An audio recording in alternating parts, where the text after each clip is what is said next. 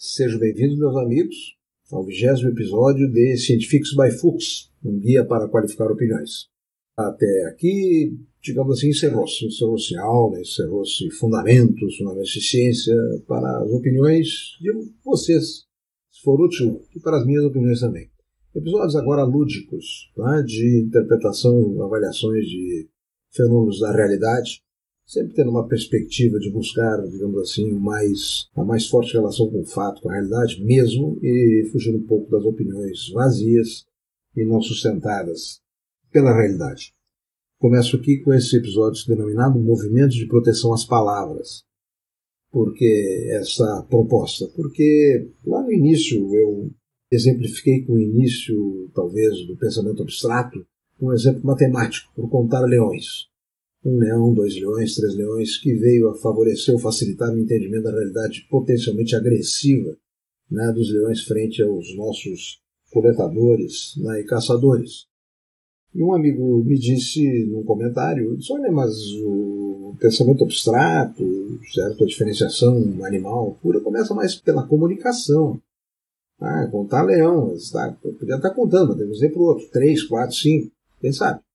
Bom, vamos discutir o que, que veio primeiro, mas a matemática da contagem talvez tivesse se predominado ao ocorrer da existência, aumentado a objetividade da nossa realidade, do entendimento da realidade. Porque com a palavra nasceu também a fofoca. Sabe? E o pensamento abstrato, expresso pela palavra, inclusive tem dominância. Certo? Porque dos fundamentos dessa linha de pensamento aqui apresentada, quando houver uma evidência matemática, certo?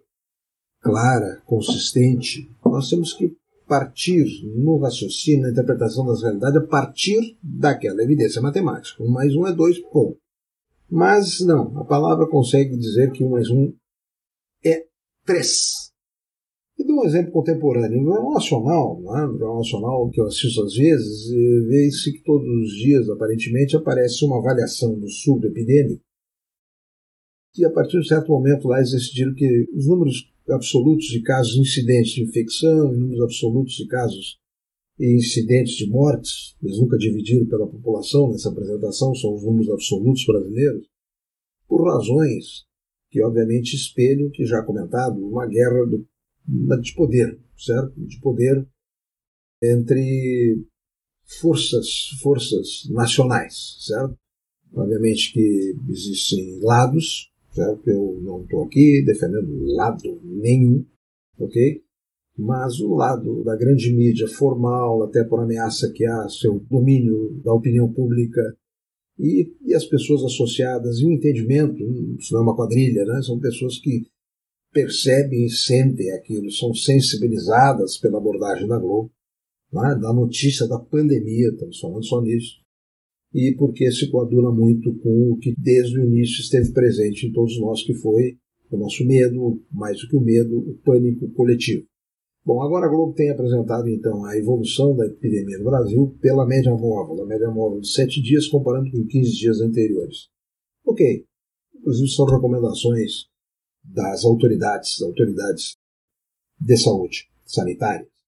No entanto, para apresentar, eles estimar um número que representa, para evitar, digamos assim, a variabilidade de número a número, de dia a dia, seria menos necessário na média de semanas, porque a variabilidade do dia a dia já estaria incluída na semana. Eu nem falaria nisso.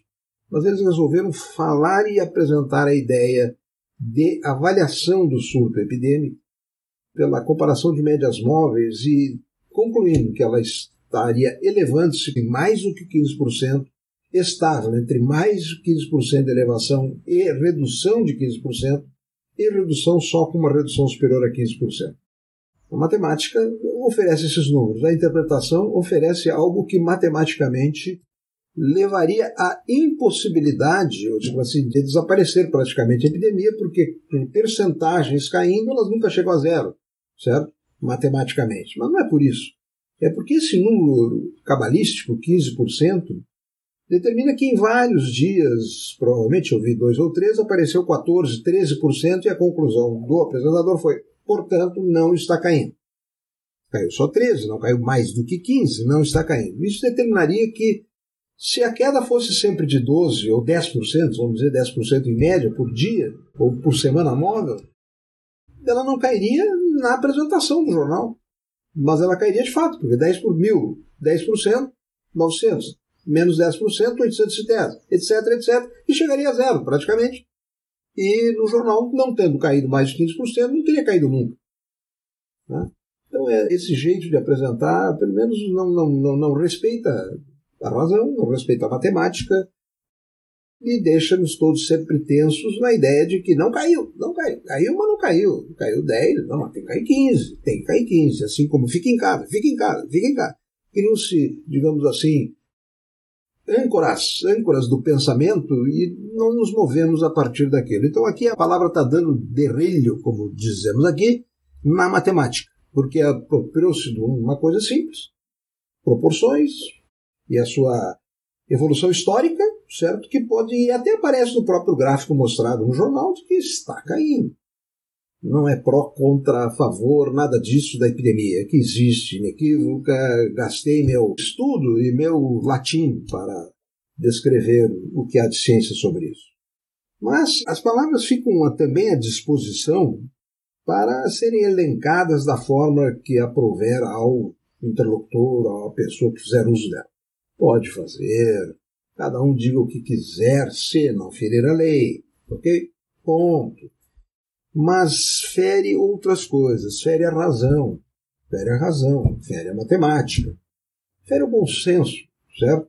E esses exemplos estão presentes assim na expressão das autoridades, dos especialistas, os especialistas que escrevem, falam, Muitos são especialistas, mas muitos outros são especialistas em ser especialistas, como disse, acho que foi o Guzo, numa crônica desses dias por aí, que as universidades estão formando especialistas para serem especialistas, sendo chamados e falarem como especialistas. E a pergunta é: fizeram alguma coisa? De fato, alguns não fizeram nada. Interpretam a realidade a seu bel prazer e fazem-nos, tentam nos fazer crer que é aquela é a sua interpretação. Peguei aqui como exemplo uma crônica de um jornal né, desse mês de outubro, aqui no Rio Grande do Sul, né, em que o autor, não interessa quem é a pessoa, não é uma crítica à pessoa, o autor escreveu uma crônica sempre com aquele enfoque, é urgente, é urgente. Se não no início, no meio, no fim da crônica, é urgente que nós façamos isso, façamos aquilo. E é uma receita, então vamos fazer todos isso num desconhecimento total do processo evolutivo da humanidade, histórico, e que não é uma crônica, uma palavra, uma recomendação que vai nos fazer urgentemente fazer isso ou aquilo. Se vocês derem uma olhada no que vocês leem, mesmo que não com a palavra urgente, a recomendação de agir assim, sabe? Tá? Excede, inclusive, a nossa liberdade de agir de outra maneira, certo? Mas de agir de outra maneira nós não obrigatoriamente estaremos travando a melhora do processo civilizatório. Ele está avançando a despeito das crônicas. Avança por causa dos fatos. Os fatos de uma sociedade que certamente é de mais oportunidades, mais justa e menos dura para as pessoas que sofrem com a sociedade do que foi em toda a história da humanidade. O exemplo dessa crônica é urgente trabalhar o texto, né? uma parte do texto, estou lendo aqui, é urgente trabalhar por uma cultura integral, participativa e poliédrica. Puxa, já eu saí preocupado, né? li a crônica e já me pus a pensar em trabalhar por uma cultura integral, participativa, dá para entender, integral, cultura integral, já fica difícil. Participativo, o resto dá para entender, participação, né? todo mundo participa, fazemos, fazemos uma assembleia e todo mundo participa.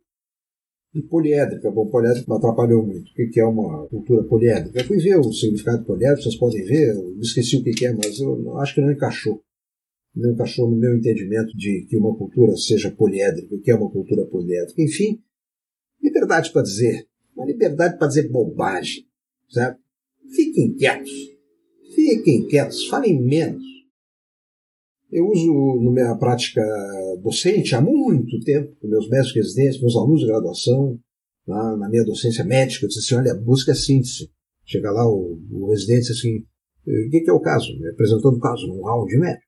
Então, é um senhor, ele tem tido nas últimas semanas uma dor no peito que parece angina. Uma dor no peito que parece angina. Mas é angina? Tu acha que é angina? É angina. É angina. Mas por que, tu disse que é uma dor no peito que parece angina? Apresentou-se um cliente que tem angina de peito. Síntese. A significado de angina de peito aqui, em Porto Alegre, no nosso hospital, é o mesmo significado de angina de peito da Ucrânia. Ou no Afeganistão, também, onde tem hospitais, atende pessoas com angina de peito. E podemos usar todas as adjetivações e advérbios que cercam a palavra, a busca do substantivo e do adjetivo necessário para quantificar. Mas evite gastar as pobres as palavras. Enfim, proteja as palavras. Seja sintético. Bom, para não terminar esse episódio com a ideia de que eu sou um inimigo das palavras, não, eu sou um amigo das palavras. Das belas palavras. Selecionei duas aqui que me caíram da telha. Vou dar um exemplo aqui. Saudade. Puxa, que beleza. Saudade. Eu brinco com meus amigos americanos. Vocês não têm a palavra saudade. Tem missing. Missing. Perdeu um lápis, I'm missing my pencil, ou coisa assim, mas missing a person. Só no Brasil. Eu não tenho saudade do meu lápis. Eu tenho saudade de alguém importante. De alguém muito importante. De um momento muito importante da minha vida. Isso o português nos oferece oferece também a palavra sensual, ainda no S. Bom, vamos parar por aqui, palma lá, porque sensual, uma das coisas que se enquadra na humanidade como expressão do nosso instinto, nos limites adequados né, para mediar a relação entre as pessoas. Então, eu também vou falar bem das palavras, certo? E vamos dar alguns exemplos disso, do mau uso, e do bom uso da síntese no próximo episódio de Scientifique by Fuchs. Muito obrigado por estarem comigo. Até o próximo episódio. Seja bem